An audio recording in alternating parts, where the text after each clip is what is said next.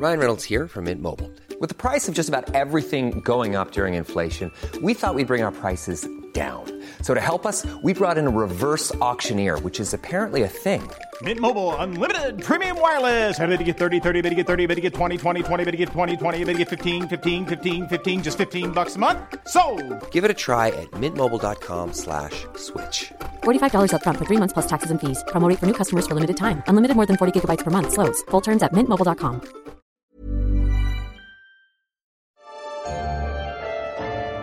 Bienvenidos sean todos a una edición más de la guía del fin de semana.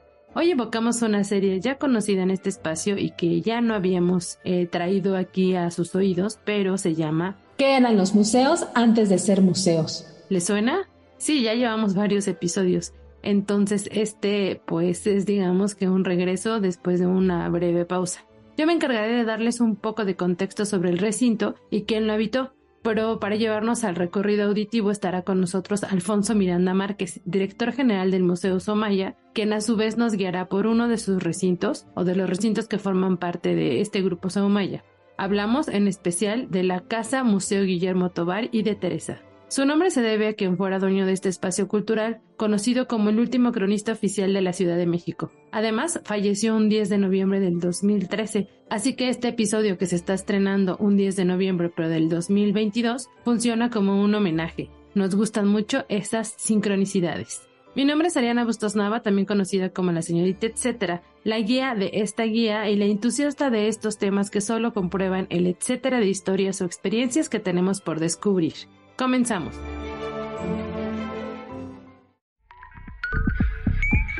La guía del fin de semana, con la señorita etcétera.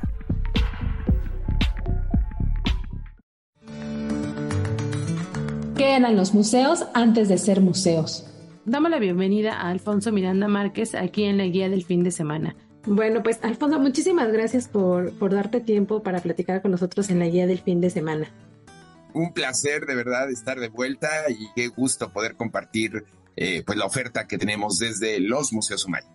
Muy bien, pues mira, la intención de esta ocasión es que nos, que nos ayudes o que nos lleves a recorrer el recinto de manera auditiva, ¿no? Entonces nos gustaría comenzar con, con esta idea de al llegar al, a la casa museo, ¿qué tipo de arquitectura es con la que nos vamos a encontrar? O sea, considerando que vamos a estar de frente y a lo mejor como que esa es la primera impresión que tenemos. Eh, a ver, pues en principio tendríamos que decir que tenemos tres museos mayas en Ciudad de México. Uno en el sur, en lo que pues, se, se, convirtió de una fábrica de papel en nuestra primera sede en 1994. Estamos por cumplir 28 años.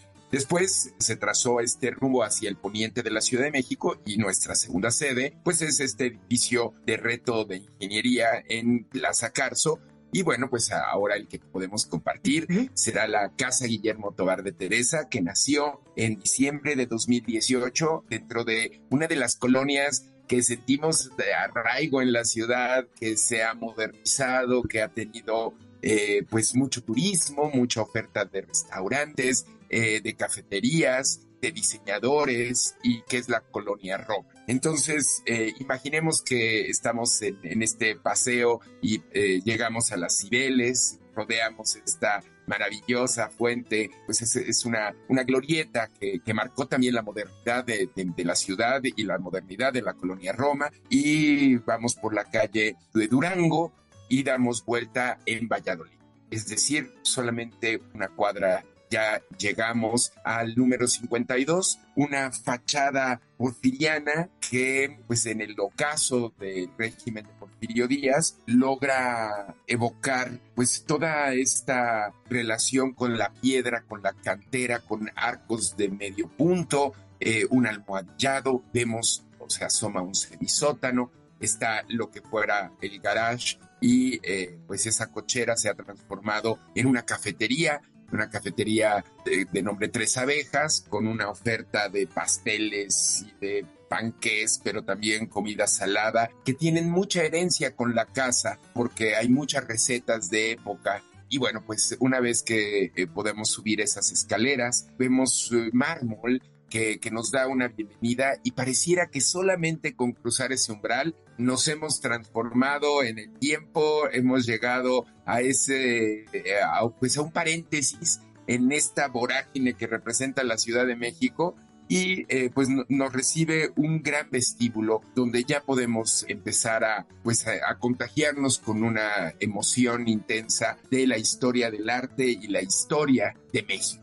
En muchos momentos bajo múltiples relaciones con un personaje que se convirtió en cronista emérito de Ciudad de México, que fue un historiador muy muy destacado y que arrojó luz a ciertos momentos que pues la historia oficial, esa que estudiamos también en la escuela, pues de pronto no abordaba tanto.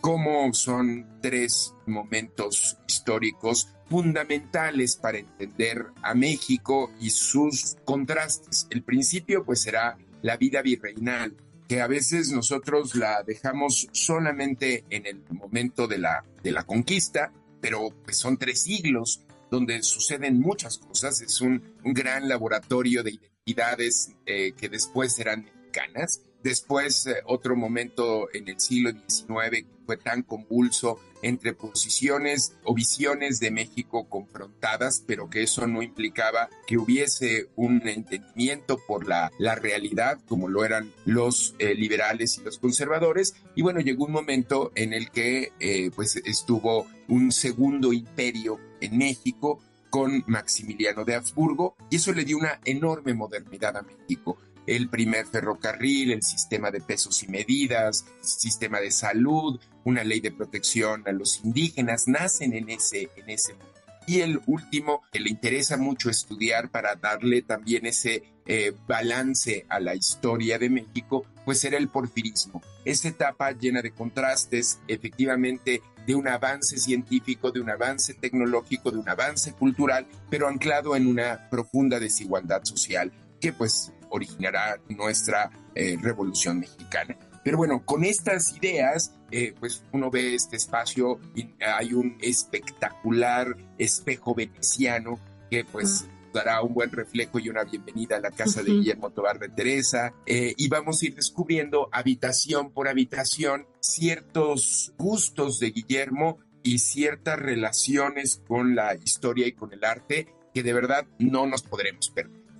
Oye, precisamente, digo, ahora creo que hay varias preguntas que tenía que ya me las está resolviendo desde antes de hacerlas, pero está padrísimo porque sí, sí nos llevaste a esta entrada y a empezar a involucrarnos más con el recinto y con la colección, ¿no? Y el personaje mismo que logró esa colección. Pero este, me da la, la sensación de que justo una línea del tiempo muy importante. Ya nos decías ahorita como tres eh, aspectos a considerar, ¿no? A partir de, de bueno, de la historia. Eh, y justo de eso también tenía dudas, a ver si, si hay como como ciertos espacios de la casa en sí, o sea, que están abiertos al público, si toda la casa está abierta a eso, sí, la duda era si estaba como también, como qué curaduría o cómo está seccionada, digamos, también. Y saber, porque, bueno, en este tipo de episodio de la guía nos gusta hacer como valorar mucho las colecciones que hay y también el espacio arquitectónico que ya ahorita obviamente ya tiene el valor evidente pero este, para jugar un poco con esto de, saber qué tan adentro de la casa real estamos, ¿no? O sea, vamos a estar durante la visita.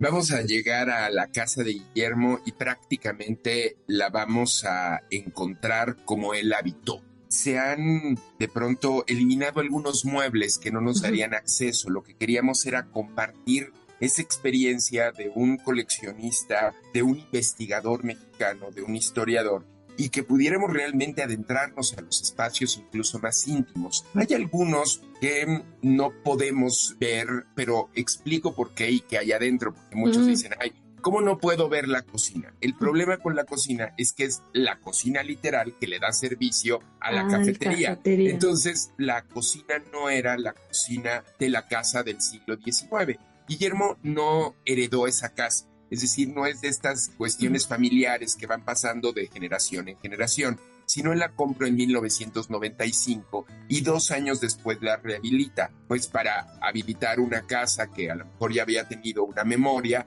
pues hay ciertos aspectos que sí se logran completamente modificar, que son dos. Uno, la cocina y la otra, los baños, ¿no? Entonces, no hay nada de esos baños antiguos. Y bueno, esos son dos espacios que no podemos ver, pero las habitaciones vamos descubriéndolas tal cual las dispuso Guillermo con ese valor entre un objeto y un objeto que a lo mejor eh, de pronto para nosotros quizá no pueda tener sentido porque este cuadro está junto a este, pero lo interesante es que está abierto a esas interpretaciones, abierto a investigadores para que puedan entender la relación que Guillermo le puso a esos objetos. Hay también ejes con los cuales estamos abriendo las puertas de la casa Museo Guillermo Tobar de Teresa de Museo Sumayo es en principio el acercamiento a un personaje como lo fue Guillermo Tobar de Teresa. El segundo es la relación simbólica que tienen estos objetos por sí mismos y entre sí. Y el otro, un respeto a la casa. Entonces, bajo esa dinámica, eh, al momento de ir cruzando puerta tras puerta y poder ir transitando en esos espacios, pues vamos descubriendo cómo eran las casas de fines del porfiriato, aunque no fue así, Guillermo la adapta, la crea con su propia colección, pues vamos viendo esa identidad de cómo fue ese México de antaño. Entonces tenemos una habitación cuyas paredes son amarillas y de ahí pues se le conoce como el salón o la sala amarilla, donde pues usualmente eh, muy difícil de entenderlo ante los logros que tenemos como mexicanas, como mexicanos o como sociedades del mundo del siglo XXI, había una división del espacio entre mujeres y hombres. El salón amarillo, pues generalmente era el dedicado a, el, se le conocía como el salón del fumador, y era donde los caballeros pues discutían cuestiones políticas, eh, tenían un propio espacio para la discusión, a diferencia del espacio rojo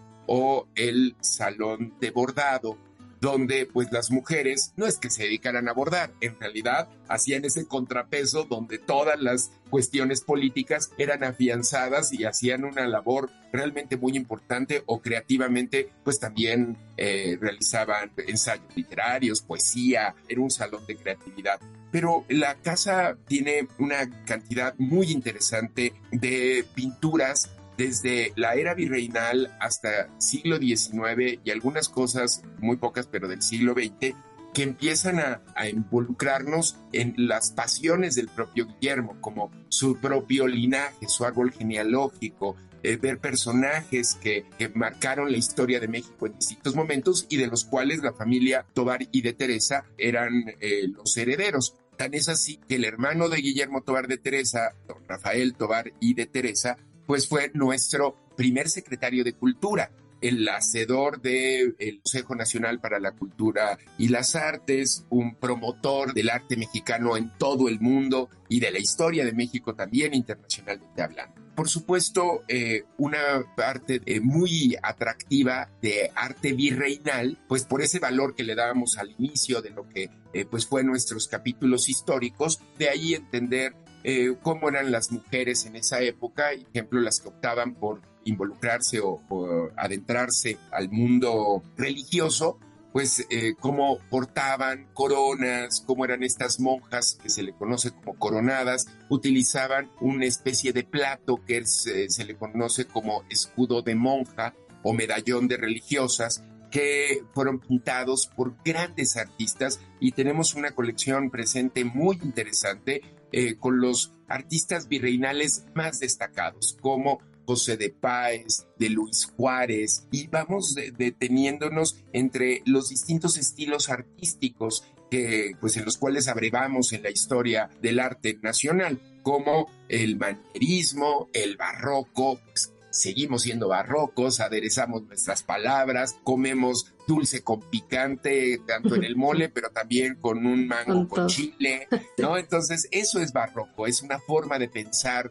que, trascendió en el tiempo. Y eh, hay una parte de la casa que de pronto parece extraña porque eh, hay una escalera y no podemos tener acceso a la planta alta. Hay que entender muy claro el proyecto de Guillermo. Guillermo cuando quiere tener esta casa, le da un, eh, se le conoce como monumento artístico, es decir, inscribe ante una institución pública dedicada al arte, que es el Instituto Nacional de Antropología e Historia.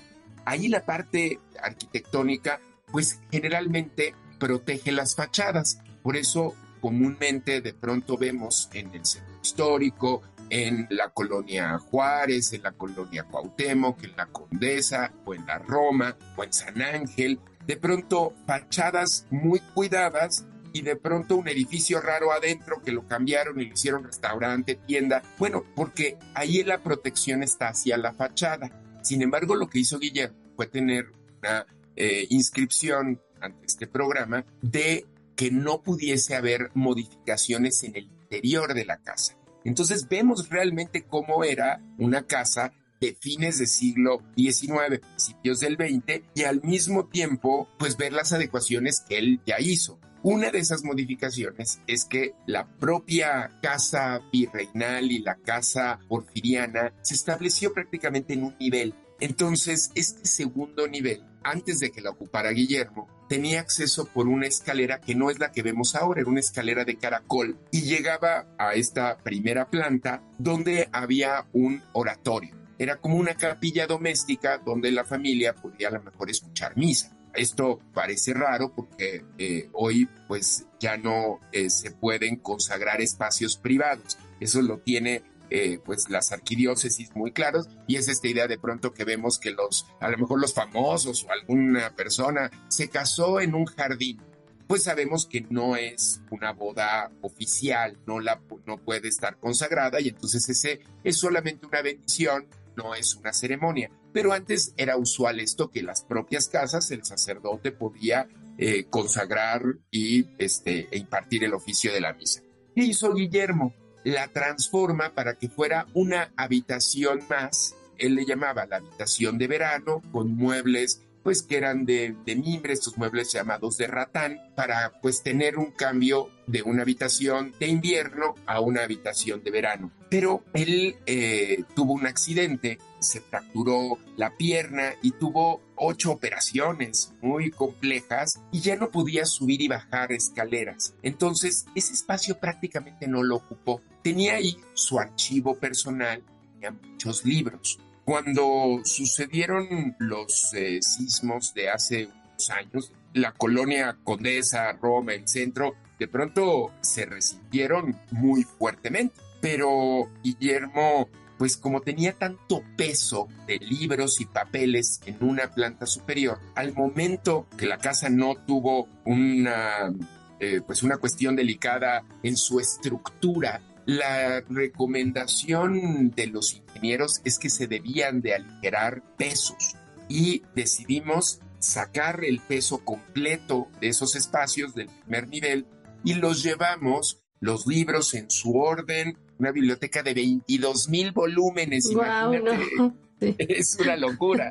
Organizar eso además también. Pero bueno, libro por libro, en el orden que los tuvo Guillermo, los llevamos a Museo Sumaya de Plaza Carso. Algunos cuadros que estaban arriba los vemos ahora en las salas de Museo Sumaya, tanto de Plaza Loreto como de Plaza Carso. Así es que el poder subir por una escalera que no es estructural, si la vemos y es de madera, pero no está realizada como las escaleras deben de eh, afianzarse. Entonces, tener el flujo del público podría poner en riesgo. Entonces, tenemos fotografías que se pueden ver en unos videos, tenemos una revista donde también se puede ver tanto en línea como físicamente cómo era ese espacio, pero hoy no hay absolutamente nada en ese, en ese piso. Para que nadie sienta que hay algo prohibido, sino que tiene sentido de que no esté abierto al público, ¿no? Y ya ahorita nos explicaste súper bien las, las, causas y también este, qué, qué podríamos encontrar ahí, y eso también ya es valioso, ¿no? Y antes de pasar con el dato, etcétera, ya nos comentaba Alfonso, pero me gustaría hacer unas apreciaciones puntuales. Por ejemplo, que la fachada de, esta, de este espacio cultural, ahora cultural, es atribuida al ingeniero civil Gustavo Peñasco. Él eh, fue un importante hacedor del último periodo porfiriano y este, encuentran varias de, sus, de su obra en distintos edificios que hay en la colonia Roma. El diseño, se, se sabe que eh, el diseño interiores corrieron a cargo del arquitecto Manuel Francisco Álvarez. el dato, etc. De acuerdo con la información de la Enciclopedia de Literatura en México, Guillermo Tovari de Teresa mostró un interés por la historia y el arte mexicano desde muy joven, en específico por el periodo virreinal y el siglo XIX. Ya lo comentábamos en la charla, pero quiero agregar un poquito más de dato y de contexto y de carnita para conocer al personaje del que hablamos que habitó esta casa. A los siete años recibió del entonces presidente Adolfo López Mateos una medalla en reconocimiento a su dedicación al estudio por la historia y el arte mexicanos. A los 11 años fue invitado por el historiador Jorge Gurría Croix a colaborar en el Instituto Nacional de Antropología e Historia pero a los 13 años, con tan solo 13 años, ya desempeñaba funciones como consejero artístico del presidente Díaz Ordaz. Por si fuera poco antes de los 15 años, por ahí de los 14, Guillermo Tovari de Teresa ya daba sus primeras conferencias en la UNAM.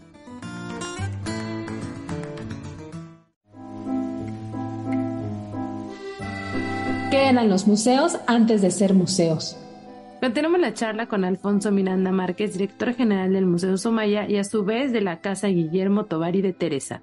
Oye, y este, digo, eh, ya me estuviste mencionando algunos de los, de los artistas, de las piezas de las que hay eso. Yo tenía justo ahí una duda que, bueno, que ahora sí, casi era una obviedad, ¿no? Porque Guillermo también fue muy estudioso del virreinato, el perfirismo, eh, entonces tenía curiosidad de saber qué tantas piezas de su colección tenían que ver con estos temas, pero entiendo que todo, ¿no? O sea... Todo tiene que ver. Todo que ver.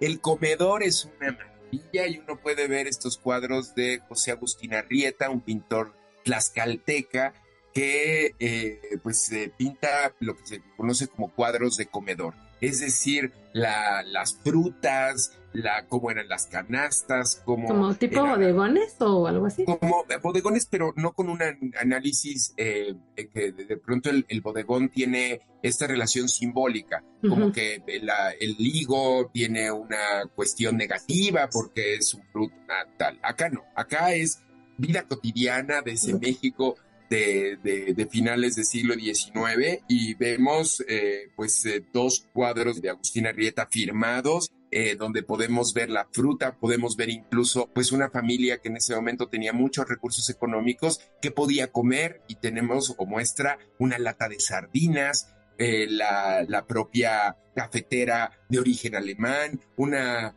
aceitera con una vinagrera para condimentar este, pues, distintos alimentos. Eh, también los coco chocolateros, que eran esta cáscara del coco que se ahumaba para que eh, pues dejara de, filtrar el líquido y en este sentido se montaba en plata, se agravaba con algunos eh, pues elementos que podrían ser flores o geometrizados y ahí se servía el chocolate era el vaso idóneo para beber chocolate.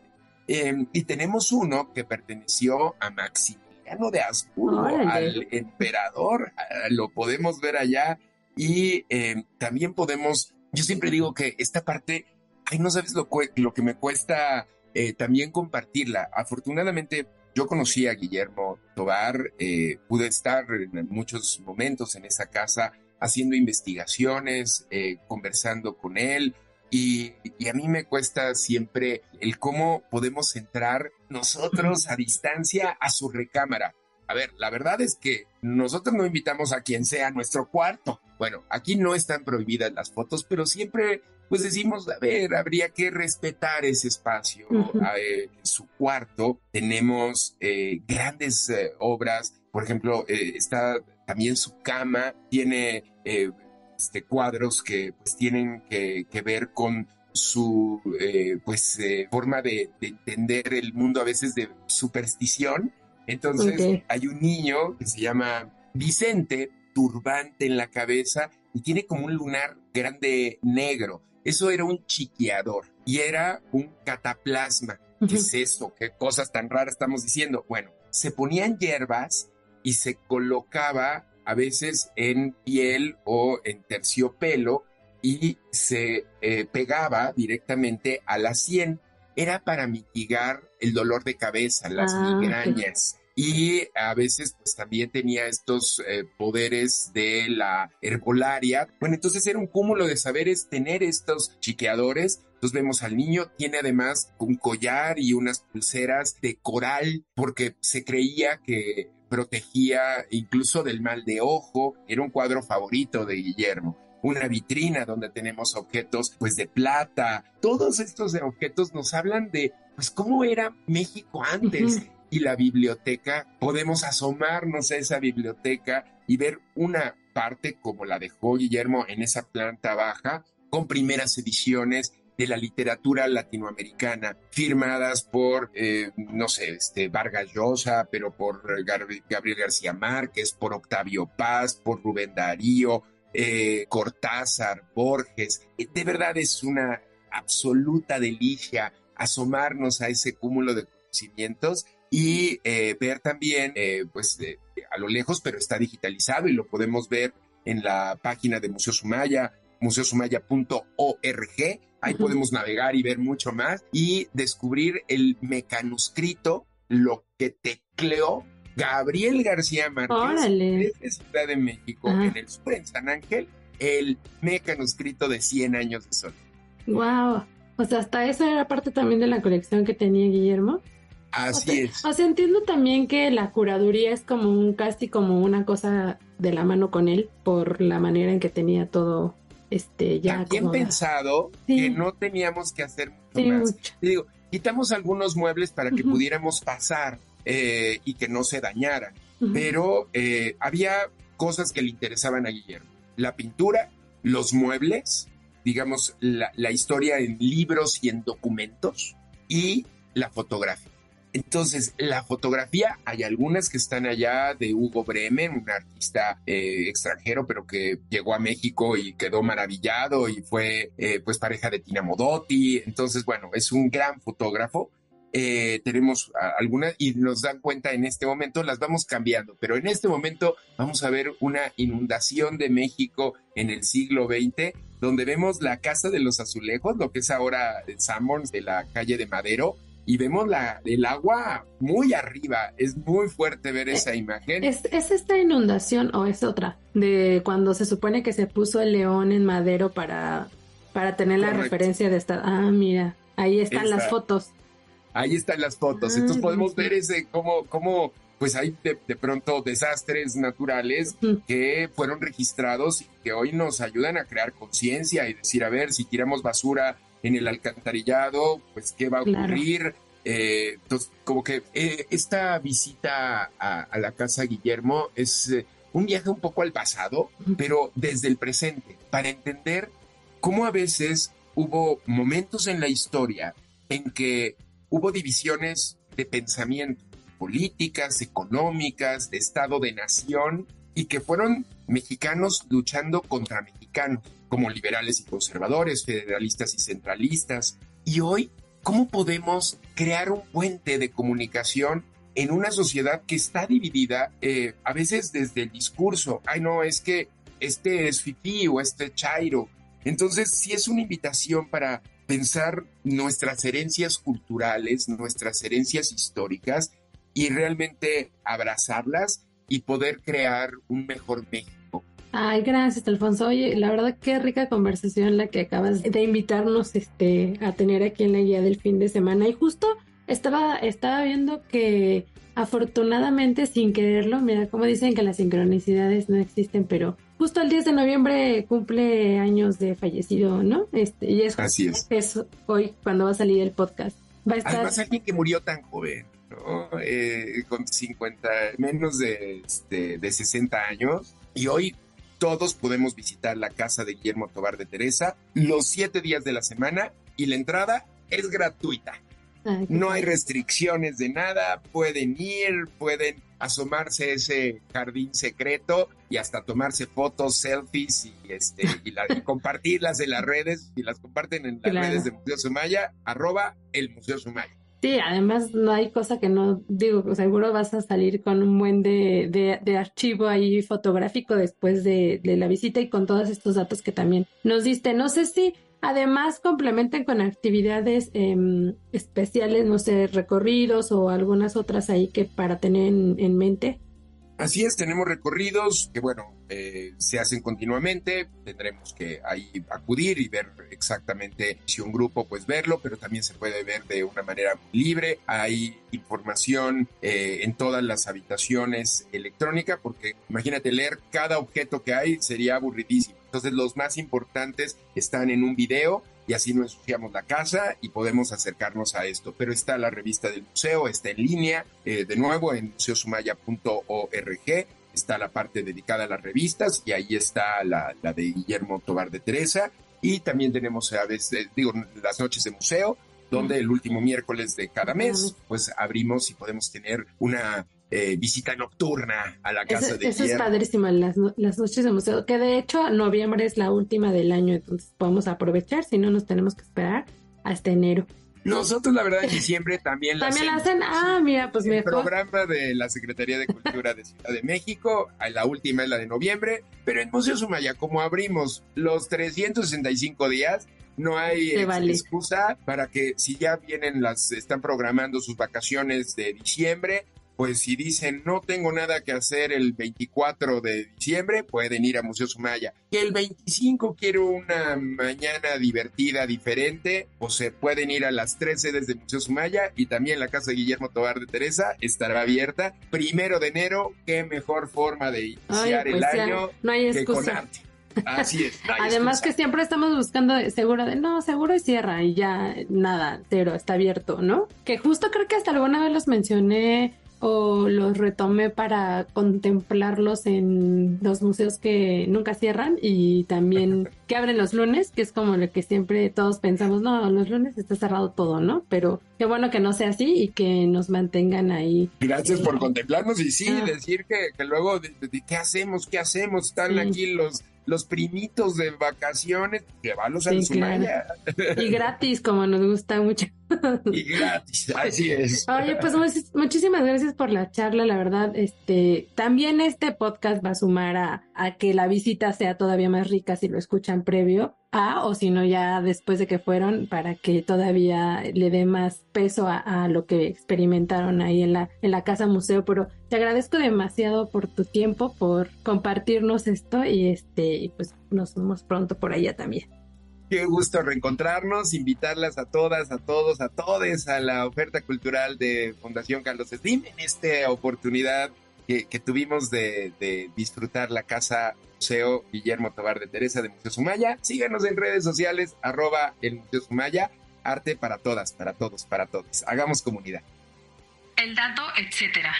La Casa Museo de la que hablamos esta edición se ubica en la calle Valladolid número 52 en la colonia Roma Norte, esto es en la Ciudad de México. Abre de lunes a domingo de 10 y media a 6 y media. La entrada es libre siempre. Si quieren saber más detalles sobre los recintos que forman parte de esta fundación, los invito a que visiten la página fundacioncarlosslim.org. Además, les tengo sorpresas muy pronto porque después de esta charla con Alfonso, concretamos tener un recorrido especial para ustedes escuchas de la guía del fin de semana. ¿Qué les parecería ir a recorrer este museo después de haber escuchado el podcast? Si están interesados, les dejaré algunos detalles en la edición web de esta semana para que estén pendientes y se sumen a este recorrido que estará muy emocionante después de tener este contexto que platicamos hoy con Alfonso.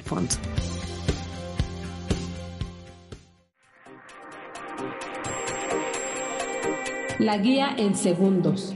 A continuación les comparto un par de eventos que encontrarán en la agenda web que se publica en el Sol de México cada jueves y en la agenda impresa dominical que también se publica en el Sol de México. Ilustración Nacional en el Gran Salón México. Este fin de semana arranca la novena edición del Gran Salón México, una feria de ilustración independiente que pone el foco en algunos de los artistas nacionales contemporáneos con distintas intenciones, entre ellas visibilizar su labor y también fomentar el coleccionismo de manera presencial y virtual. Además de la expo compra a ilustradores que ya tienen más renombre, el Gran Salón México le da espacio a la educación, con charlas sobre el oficio de ilustrar, talleres y revisiones de portafolios. También habrá venta de libros, fanzines y textiles, así como cerámica y otros productos o de otros elementos a cargo de estos ilustradores. Por cierto, también habrá un espacio de tatuajes en formato pequeño, es decir, flashes, que estará a cargo de la ilustradora María Conejo. Ella va a estar tatuando piezas exclusivas que pueden adquirir en el mismo lugar y bueno, ella misma las va a estar tatuando en el Gran Salón México. ¿Cuándo y dónde? Del 11 al 13 de noviembre en un espacio llamado LUT, ubicado en Guanajuato 227, en la colonia Roma. Esto es de las 11 a las 20 horas. La entrada es libre. Casa del Lago, poesía en voz alta. Regresa de manera presencial uno de los eventos emblema de la Casa del Lago de la UNAM, el Festival de Poesía en Voz Alta. El tema de esta edición es En el cuerpo se hace el tiempo, una edición que está bajo la curaduría de la escritora mexicana Clio Mendoza. Esta edición reclama el espacio público desde la palabra y el sonido. Se pregunta por los cambios de percepción espaciotemporales que hemos vivido durante los últimos dos años y manifiesta cómo la voz y el cuerpo, como entidad de acción y enunciación, nos ha ayudado a moldear el tiempo. Eso es parte de lo que nos mencionan los organizadores para invitarnos a visitar el Festival de Poesía en Voz Alta. El programa contempla actos de artistas que confluyen en la música electrónica y experimentación sonora. La lista se las dejo en la agenda web del Sol de México para que chequen a detalle quiénes van a participar y bueno, puedan también escuchar un poco de su obra si le dan clic a la edición online. ¿Cuándo y dónde? Este festival sucederá del 11 al 13 de noviembre en Casa del Lago, que se ubica en el bosque de Chapultepec en la primera sección. Domingo de Kermés con Doña Vero. El restaurante Doña Vero, encabezado por una de las cocineras multipremiadas gracias a sus fabulosas quesadillas, pero con propuestas innovadoras respecto a antojitos mexicanos, cumple 10 años este fin de semana y para celebrar organizó una kermés muy especial donde habrán actividades que durarán alrededor de 7 horas.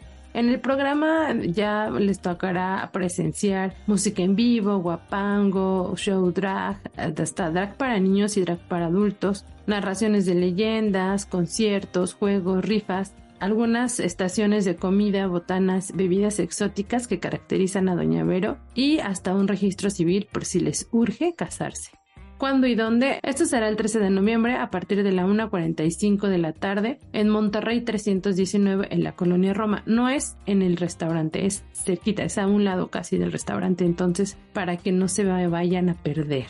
Además, en la agenda web les recomiendo también un festival de tango memorable y algunas de las actividades que complementan o que forman parte del cumpleaños del Centro Cultural de España.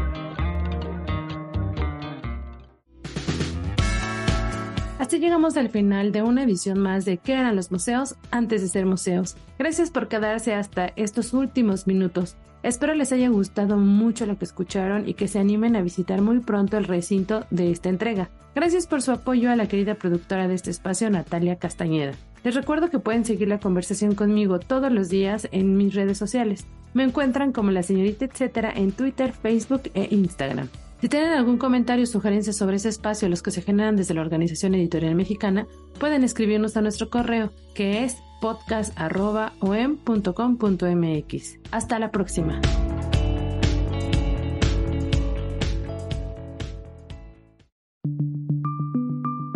Esta es una producción de la Organización Editorial Mexicana.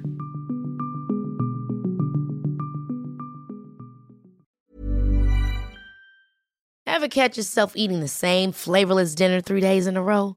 Dreaming of something better? Well, HelloFresh is your guilt-free dream come true, baby. It's me, Kiki Palmer. Let's wake up those taste buds with hot, juicy pecan-crusted chicken or garlic butter shrimp scampi. Mm. Hello Fresh. Stop dreaming of all the delicious possibilities and dig in at HelloFresh.com. Let's get this dinner party started.